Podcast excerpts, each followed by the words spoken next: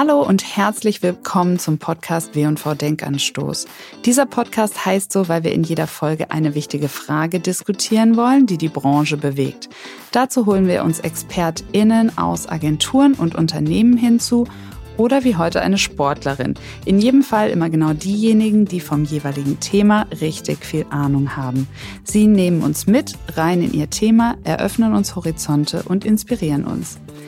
Ich heiße Verena Gründel und das hier ist euer Denkanstoß mit der Frage, werden NFTs zur Konkurrenz von Marken?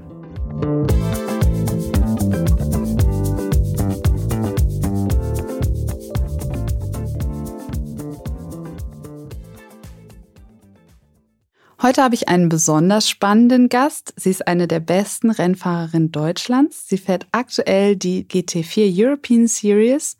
Ich weiß nicht, ob das alle wissen, aber im Motorsport fahren Frauen und Männer gegeneinander in derselben Klasse. Es gibt nur kaum Frauen in den Profiklassen.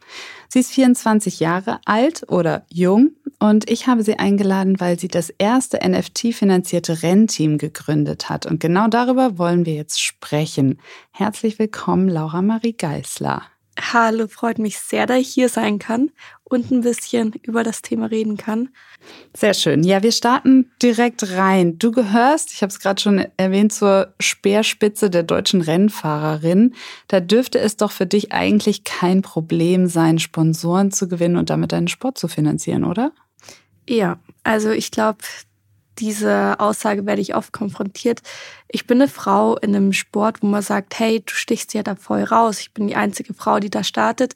Dementsprechend müsste ja die Sponsorensuche dementsprechend leicht sein, auch wenn meine Leistung eigentlich bis jetzt immer wirklich gepasst hat. Ich denke auch, dass ich auf jeden Fall ja gewisse Vorteile habe, Sponsoren zu finden. Die Frage ist nur, will man das? Die Sponsoren waren eigentlich gar nicht abhängig auf meine Leistung, sondern nur auf mich als Frau im Motorsport und dass sie halt dadurch ein großes Medieninteresse haben. Und das war eigentlich das Hauptproblem, weshalb ich gesagt habe, okay, ich komme mit dem momentanen Sponsorensystem so nicht klar. Vor allem hätte ich vielleicht im Zweifelsfall dann auch viel von meiner Marke oder von meinen Rechten abtreten müssen an die Sponsoren, dass sie mir halt das Geld geben. Also dieses Abhängigkeitsverhältnis zu den Sponsoren, das wurde halt von der Seite von den Sponsoren schon recht groß ausgespielt, weil sie halt wussten, okay, man braucht einfach sehr, sehr viel Budget, um in den Sport weiterzukommen.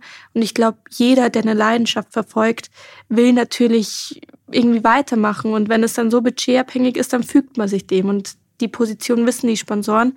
Und es gab für mich dann irgendwann noch so zwei Alternativen. Entweder ich höre auf mit dem Sport oder ich finanziere mir den Sport selber. Und ja, wie finanziert man sich in den jungen Jahren einen Sport selber, der wirklich massiv viel Geld fordert? Und da musste ich mir auch lange zu Gedanken machen. Das war jetzt keine Idee die ich von, von heute auf morgen hatte. Aber ich habe mir schon immer gedacht, okay, ich mache nur extreme Sachen, ich mache eh schon Extremsport. Jetzt gehe ich in die nächste Extreme und schaue, wie ich mir diese Riesensumme irgendwie auch noch finanziell stemmen kann und somit komplett unabhängig bleibe und bin.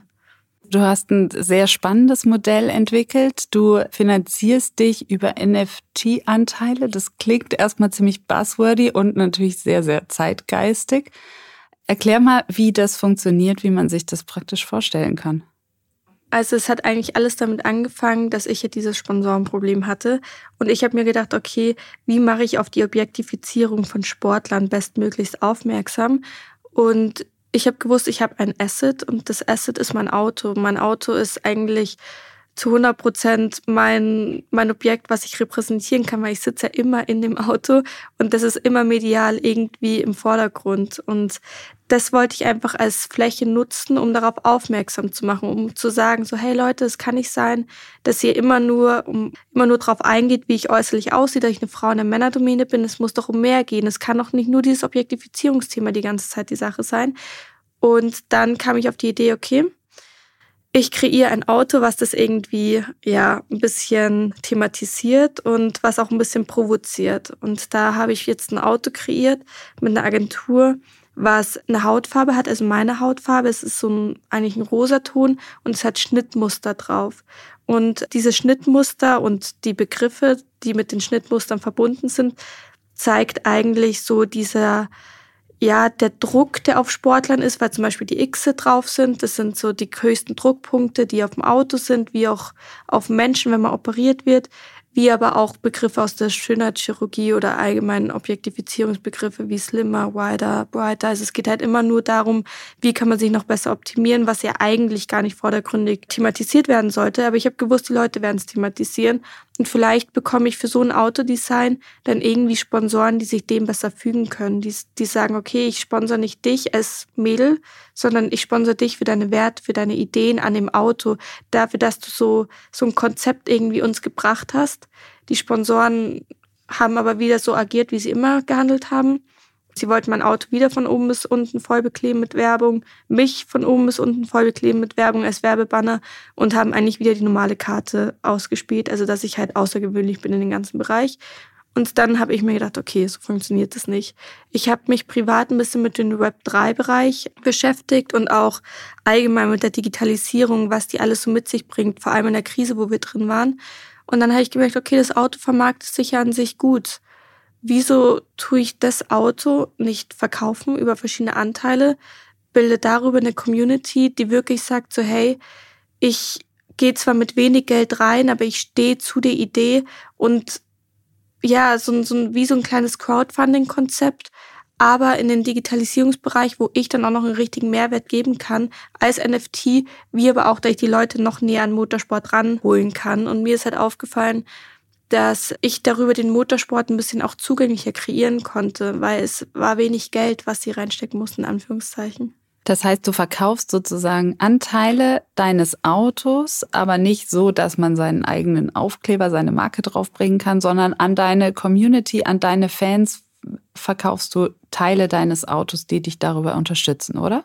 Genau, also ich habe halt versucht, irgendwie diesen Hebel umzulegen, dass ich sage, okay, ich bin einfach unabhängig. Ich habe keine Sponsoren mehr, die mir in mein Design, in mein Konzept, in meinen Sportwerdegang reingrätschen aus irgendwelchen Hintergründen, die meistens finanziell gesteuert waren, sondern ich will eine Sportlerin sein, die wirklich ihre Leistung bestmöglichst abrufen kann und dementsprechend unabhängig handeln muss. Somit habe ich eigentlich eine Community, die mir die Unabhängigkeit gibt. Wie profitieren Sie, abgesehen davon, dass Sie ein ideelles Stück von deinem Auto bekommen? Das war für mich auch super schwer. Wie stellst du den Mehrwert dar für die Summe, die du aufrufst? Also wie kannst du da irgendwie eine gewisse Gegenleistung bringen? Weil es ist natürlich ein digitales Objekt, es ist kein haptisches Objekt, du hast es nicht bei dir, aber willst dafür Geld verlangen. Das ist, das war auch für mich ein großer Schritt, welche Utilities ich da reinstecke, dass das irgendwie im Gleichgewicht bleibt. Dementsprechend haben wir versucht, Exklusivkollektion mit Merch zu machen, nur für die NFT-Holder.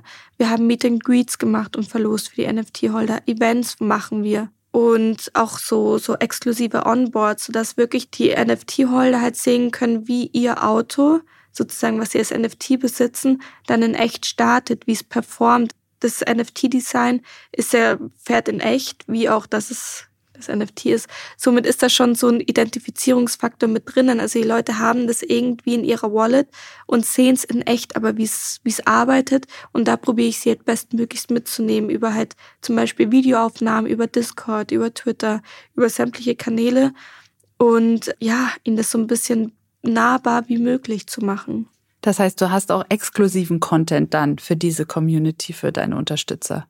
Genau, exklusiven Content und natürlich auch ja auch so Airdrops, die dann auf die NFT-Holder zukommen, also so extra NFTs, die ich denen schenke. Also ich probiere wirklich die, die Leute da mitzunehmen auf meinen Weg und ihnen da bestmöglichst die Vorteile, die ich dadurch bekomme, ihnen auch irgendwie zurückzugeben. Das übt sich ganz verschieden aus, also wie über weitere NFT-Drops, die halt interessant sein können, aber auch so wirklich haptische Sachen in Anführungszeichen oder physische, dass sie mit zur Rennstrecke können, dass sie Autogrammkarten bekommen oder so Sachen. Das probiere ich ihnen auf jeden Fall zu ermöglichen.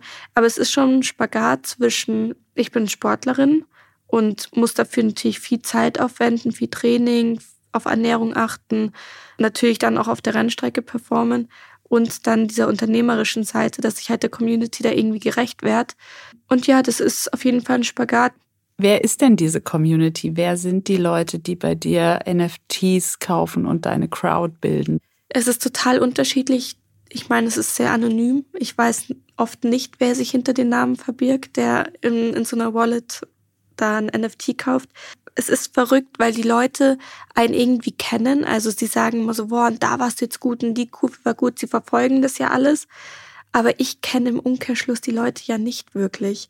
Also ich gebe ihnen viel Insights über mein Leben. Ich bekomme wenig Insights zurück. Deswegen, ich kann gar nicht genau sagen, wer meine NFT-Käufer sind. Es ist querfeld ein. Ich habe das Projekt damals in Kooperation mit Porsche auf der Digitalmesse in Austin vorgestellt, also in Amerika. Dementsprechend haben in Amerika schon viele die NFTs gekauft. Dann bin ich wieder zurück auf den deutschen, europäischen Markt. Da haben dann nochmal die Leute NFTs gekauft. Das ist wirklich absolut global und ich kann es gar nicht richtig einschätzen, wie alt die Leute sind. Ich kann schon Tendenzen ziehen, ob es mehr Frauen oder Männer sind, aber ich glaube, das ist auch allgemein der Kryptoszene geschuldet, dass ich da zum Beispiel mehr Männer habe. Man lernt einfach mit dem Prozess. Wie funktioniert das finanziell für dich? Zahlt sich das aus? Es ist schwer, wir haben es uns leichter vorgestellt. Wir hatten eine riesige Presse, wir hatten Porsche im Hintergrund. Wir waren das erste globale Projekt, was das so umgesetzt hat und seinen eigenen Rennstall da gegründet hat. Wir haben gelauncht, wo leider der Kryptomarkt total eingebrochen ist, wo wir wirklich Probleme hatten. Wir haben trotzdem angemessen bis gut verkauft, aber wir haben lange noch nicht das Ziel erreicht, was ich für die Rennsaison bräuchte die Idee dahinter ist brutal angenommen worden und ist auch brutal erfolgreich gewesen. Nur leider ist mein Kundenfeld sehr klein. Wer hat schon eine Wallet? Wer beschäftigt sich schon mit NFTs? Das ist noch so ein Markt, wo viele Leute Angst vor haben. Trotzdem wollten sie mich unterstützen und ich habe zum Beispiel eine Kollektion rausgebracht mit so Shirts und der ist brutal gelaufen. Warum? Weil man ihn über Kreditkarte oder PayPal zahlen konnte und sie wussten, sie unterstützen mich ja damit auch und ich habe im Zweifelsfall so viel Marge dran wie an einem NFT, aber es war halt so viel leichter. Es war, da waren so viele Hürden genommen und da habe ich schon gemerkt, wie viele Leute Interesse haben, mich zu unterstützen wie viele Leute mein Projekt kennen, im Umkehrschluss, wie wenig Leute NFTs verstehen und Wallets haben. Aber trotzdem hältst du an dem NFT-Weg fest oder überlegst du, die Herangehensweise zu ändern?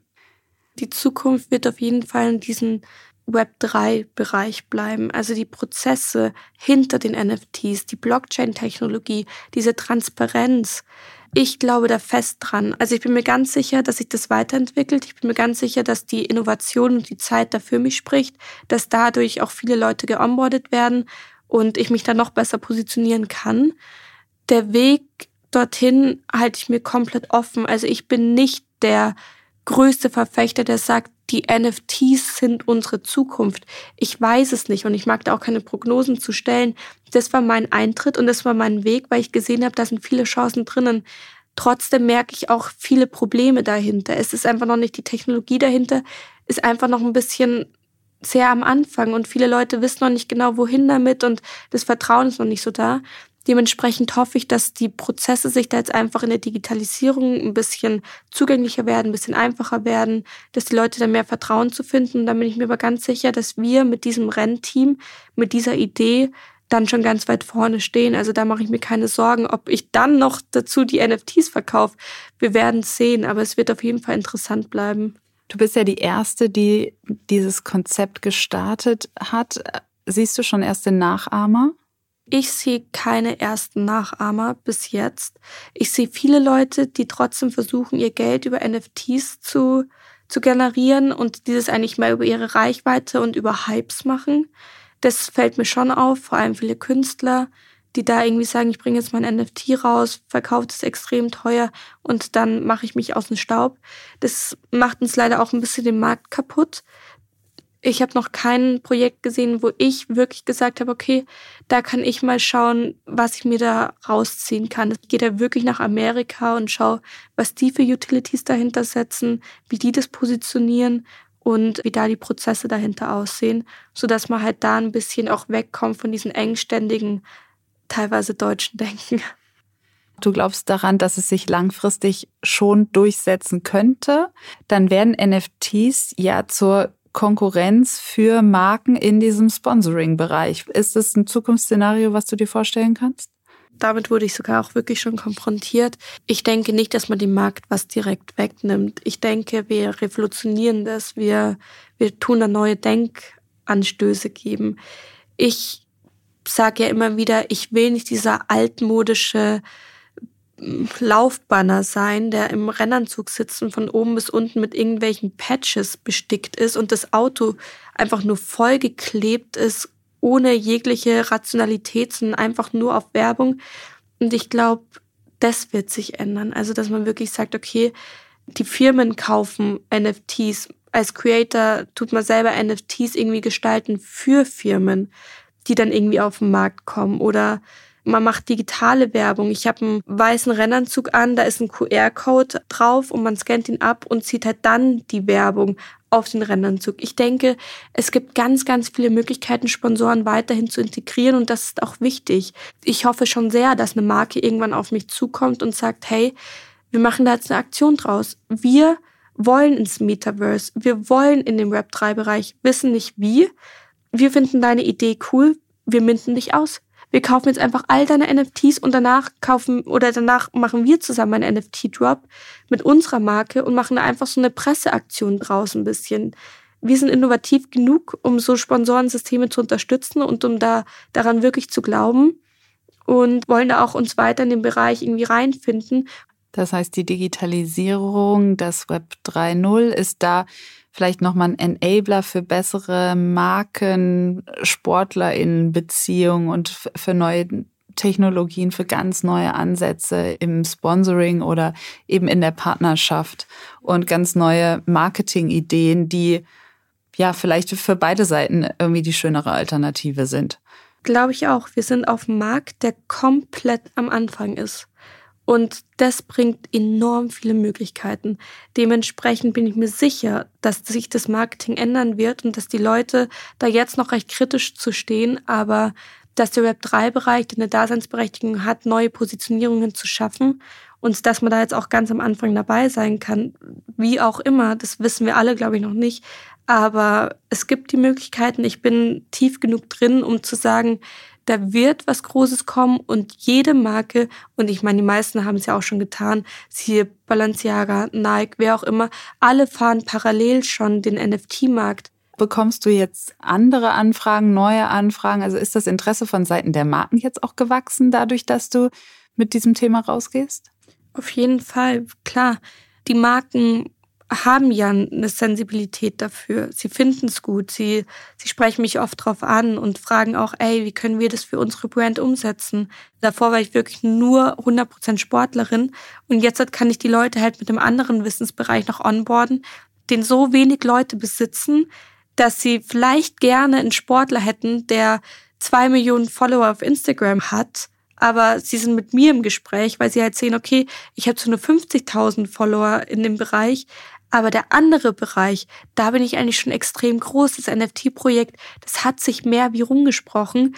Und vielleicht sollten wir da jetzt auch mal ein bisschen umdenken und sollten vielleicht da diese Reichweite ein bisschen größer sehen als die andere. Und ja, somit öffnen sich da für mich auf jeden Fall viele Türen, wo ich nicht gedacht hätte, dass ich da jemals reinkommen würde. Aber das ist halt der neue Markt, in dem ich drin bin und wo ich recht am Anfang schon recht viel gemacht habe und Erfahrungen sammeln konnte finde ich auf jeden Fall sehr mutig und visionär und ich drücke dir alle Daumen und wir sprechen einfach immer mal wieder und schauen, wie sich das entwickelt. Super spannend. Vielen, vielen Dank, dass du da warst. Vielen Dank. Das war euer W&V Denkanstoß. Hat euch die Folge gefallen? Dann abonniert doch den Podcast und lasst uns eine Bewertung da. Und ihr solltet auf jeden Fall auch in unseren anderen Podcast, den W&V Trend Hunter, reinhören. Immer am ersten Dienstag im Monat sprechen wir darin über ein wichtiges Branchenthema. Und wenn ihr euch für NFTs interessiert, dann gefällt euch sicherlich die Folge, in der wir das Thema Metaverse von allen Seiten beleuchten. Viel Spaß beim Reinhören.